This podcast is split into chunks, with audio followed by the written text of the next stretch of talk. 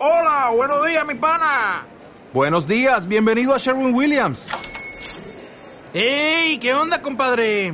¿Qué onda? Ya tengo lista la pintura que ordenaste en el ProPlus app. Con más de 6.000 representantes en nuestras tiendas listos para atenderte en tu idioma y beneficios para contratistas que encontrarás en aliadopro.com. En Sherwin Williams somos el aliado del PRO.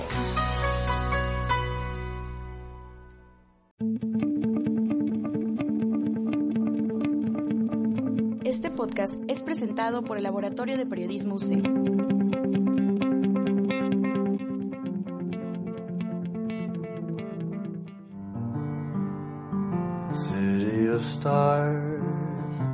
Are you shining just for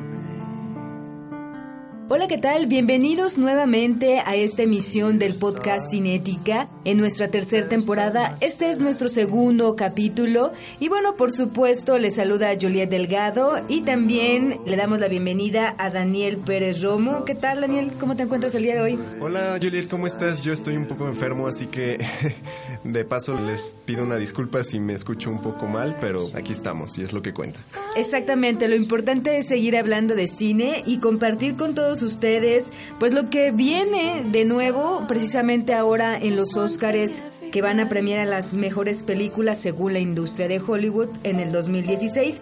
Y vamos a hablar el día de hoy de una película, de una cinta bastante mencionada y parece ser que está en boca de mucha gente, sobre todo a la gente que le gusta el cine. Esta es la película de La La Land, una película de un género musical y pues tiene muchos datos curiosos, ¿no, Daniel? Sí, es una película en la que él es protagonizada por Ryan Gosling y por Emma Stone. Pues sí, ahorita que le mencionabas de los datos curiosos, uno de ellos es que Ryan Gosling tuvo que aprender piano en un periodo relativamente corto de tiempo y en realidad lo que vemos no, no están usando un doble ni efectos por computadora cuando vemos tocar el piano de esa forma pues tan buena. ¿no? Virtuosa, ¿no? Ajá, Como se ve en la virtuosa. Película. Este, en realidad él lo, lo tuvo que aprender. Incluso eh, John Legend, que es uno de sus, pues, otro actor que sale en la película, que él sí es pianista, admitió que estaba celoso de lo rápido en lo que Ryan Gosling lo pudo aprender, ¿no? Sí, dos actores que ya habían trabajado en otras cintas, específicamente tres cintas en donde ya habían como funcionado juntos. Y bueno, pues ese director eh, Damien, que es muy pequeño, bueno, para... Muy joven. Para, muy joven, 32 años, se lanza con este musical y tiene 14 candidaturas a lo que es el Oscar, Daniel. Está empatando a películas como Titanic de 1997 y bueno, pues a otras cintas que son de las más galardonadas. Veremos cuántas estatuillas obtiene y en verdad pues está sorprendiendo a la industria y a los espectadores. Vamos a platicar más adelante de la crítica como tal. Eh, Va a estar creo que bastante bueno por las diferencias de opiniones que el día de hoy te vamos a tener aquí, ¿verdad, Daniel? Así es, Juliet.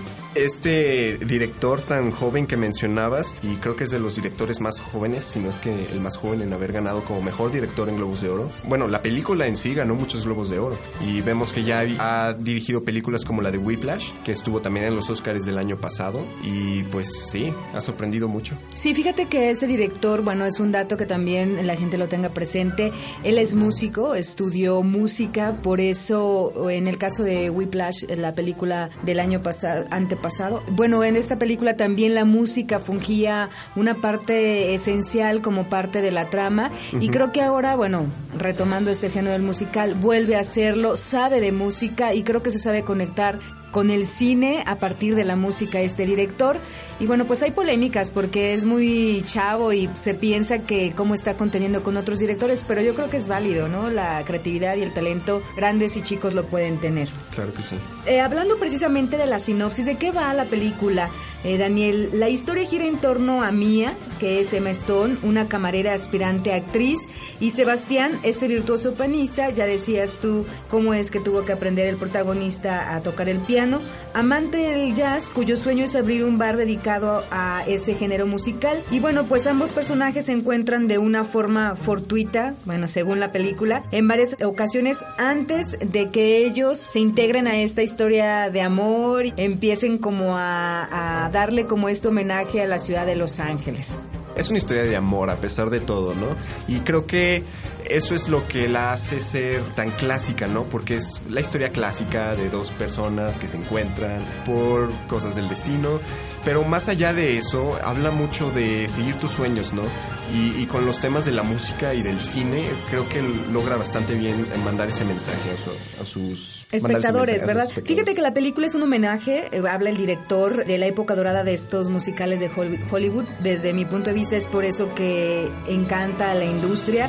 Y lo que él quiso hacer es un homenaje porque él se fue a vivir a Los Ángeles a estudiar cine, ahí aprendió y quería como retomar de cierta forma nostálgica como todos estos le- elementos que se ha perdido en cierta forma en el cine de Hollywood y que ya no los habíamos visto. Creo que tú traes por ahí alguna lista de musicales que se han desarrollado a lo largo de la historia de Hollywood y que muy galardonados y también muy gustados por la audiencia. Sí, yo creo que no es muy difícil el que esta película llegue incluso a ganar el premio como mejor película, ya que pues no sería la primera, ¿verdad? Tenemos del 1929 la película de la melodía de Broadway, que fue pues el primer musical en ganar como mejor película del año en los premios de la Academia.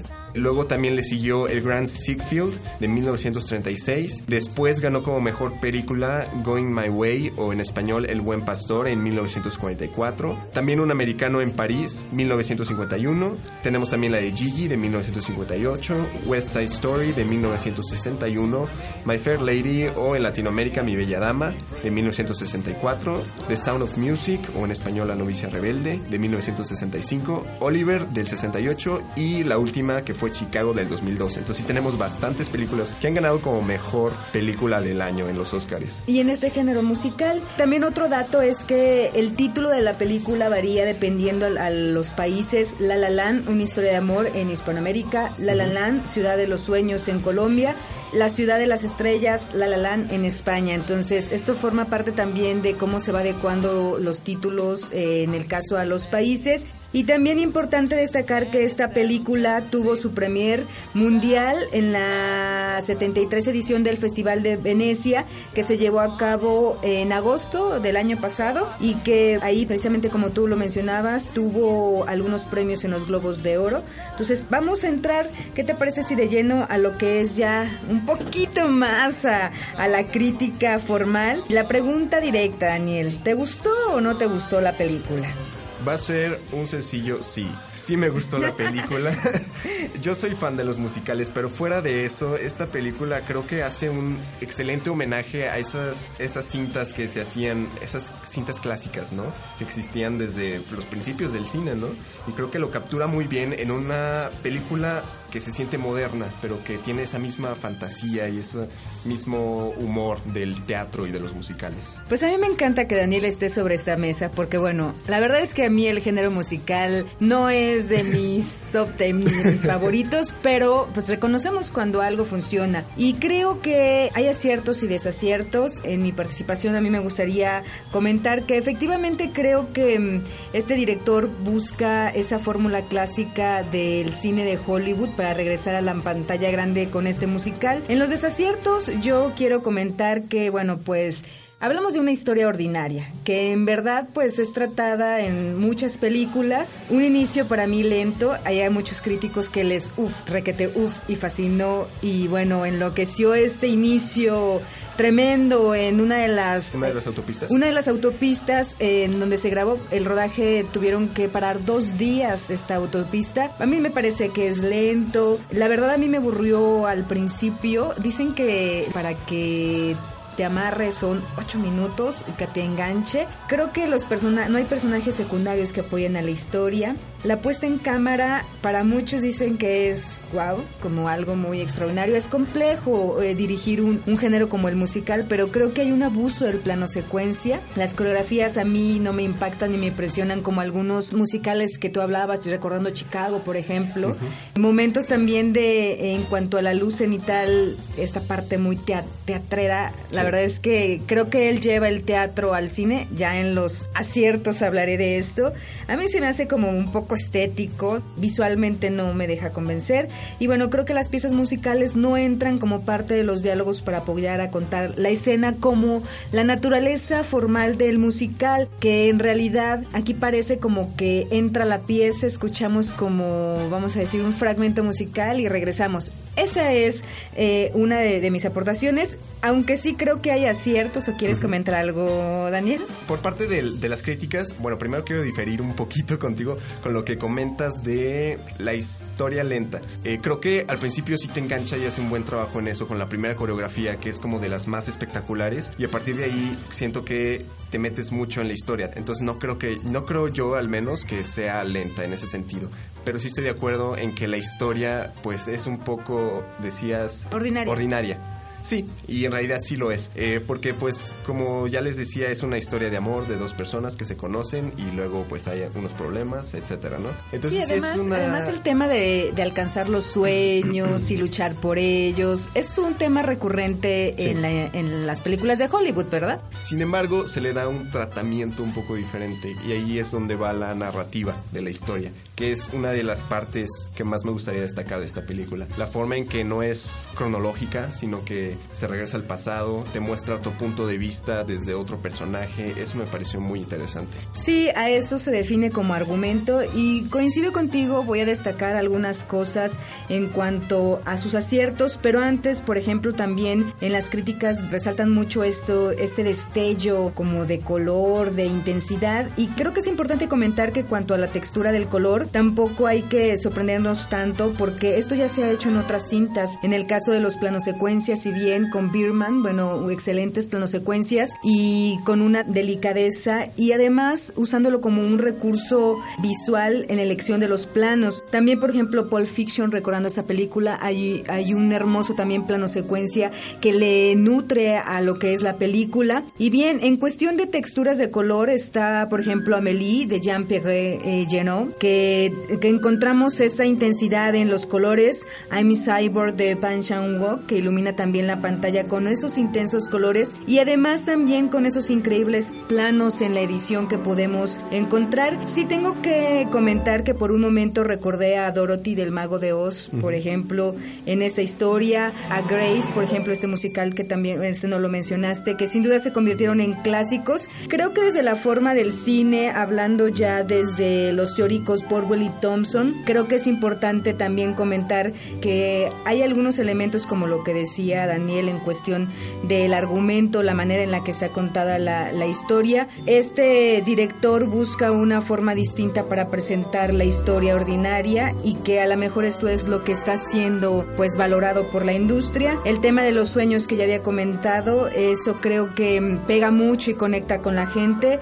Aquí también creo que es válido reinventar y desconstruir el lenguaje cuidado, no digo que esto haga que sea una buena película, pero es válido y creo que es arriesgado el director y pues hay que reconocerlo. Sí, creo que está sobrevalorada la cinta para las 14 nominaciones frente a otras películas, pero también es una película que vende. Hablamos de, los dos protagonistas que pues son actores que, que ya tienen, que son reconocidos y que la industria va a apoyar en cuestión de difusión y publicidad. También creo que en cuanto a la música, sí sabe lo que está haciendo. Ya decíamos que Whiplash pues lo coloca en buen nivel y estar en el teatro logra que uno se meta como a esta parte en la cinta, somete a los dos lenguajes, tanto la parte del teatro y, lo audiovisual, logra un híbrido ahí raro, la verdad, que brinca un poco a la parte formal del género y creo que también a falta de las propuestas que revivan el cine conquista la industria. Daniel, algo que tengo que reconocer de la cinta que me agradó es el final, esto de las dos posibilidades, es decir, que si uno actúa de una forma, pues las cosas van a suceder y vas a tener un presente, un pasado y un futuro de esa manera, y luego eh, la manera que tú decías que iba de flashback, ¿no? Iba retrocediendo para volver a, a ver los aspectos de vida, cómo se habían generado, de una manera en un tiempo casi de 3, 4 minutos, ¿verdad? O sea, podría haberse aventado la película con la otra historia y no lo hizo. Entonces creo que eso, el tiempo en pantalla y el tiempo en el filme son dos elementos con los que juega este director y creo que por ese lado pues hay una propuesta Sin embargo, sí diría que no es por la mejor película, pero bueno, pues está ahí nominada, Daniel. Sí, está muy a la par con Moonlight, ¿no? Porque ya vimos que en los Globos de Oro, eh, La La Land ganó como mejor película en el género de comedia y musical. Y Moonlight ganó como mejor drama. Aquí en los Oscars no puede pasar eso, tiene que ganar solo una. Entonces, pues ya veremos cuál es. Es muy probable que gane Moonlight, porque como dices, La La Land no tiene pues todos los elementos, ¿no? Para, para ser la mejor película. Sin embargo, tiene muchas cosas que se pueden rescatar, ¿no? La música, pues es lo principal, En esta película. El compositor Justin Hurwitz hizo un magnífico trabajo con las canciones y tiene pues nominación al Oscar como mejor banda sonora, al igual que dos de sus canciones como pues mejor canción original, ¿no? Incluyendo City of Stars y la de Audition. Por ahí leía que había un asunto como el síndrome de La La Land, que era todo aquel que tarareaba la melodía. Y yo sí me puedo decir que he tareado. Creo que la música es pegajosa y, y desde que la, desde que la ves en la pantalla, o sea, por eso te digo que el director sabe como de esta amalgama de cine, imagen y música, porque pues tiene la parte de músico. Y bueno, aquí lo importante, Daniel, es hacer la diferencia entre lo que nos gusta, que es muy válido, y lo que formalmente hace que una obra, en este caso una obra cinematográfica, valga la pena. Entonces, hay elementos, como lo mencionas tú, como lo menciono yo, que lo hacen, que la ponga en la mira del espectador. Y bueno, pues es muy enganchable por las temáticas, por la manera en la que está siendo presentada, porque es pegajosa, porque se vende. Pero hay otras, hay otras cosas que la gente que nos escuche y que le guste el cine debe de saber, que no todo lo que mm, se valora como en lo mejor es realmente que sea lo mejor. Pero bueno, ese es otro asunto, ¿verdad? ¿Qué te parece si, si vamos a las recomendaciones? Pues de esta forma vamos a concluir es- esta emisión continuación, las cinco recomendaciones de cine. y la primera sería Hasta el último hombre. What the hell is your delay, Captain? We're waiting, sir. Waiting for what? Private Dust. Who the hell is Private? Tenemos también la de Fences. Come you ain't never liked me. Like you? What law is there say I got to like you? None. All right then. Don't you eat every day? Tenemos figuras ocultas, Which she becomes. Moonlight. Try to forget all those times. At some point, you gotta decide for yourself who you gonna be. y León. इधर जा मत मैं कल का काम निपट के आ जाऊंगा गुड्डू Guddu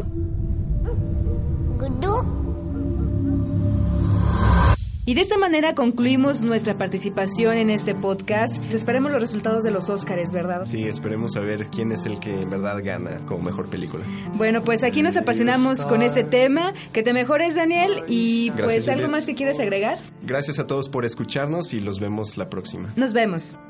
City of stars, there's so much that I can't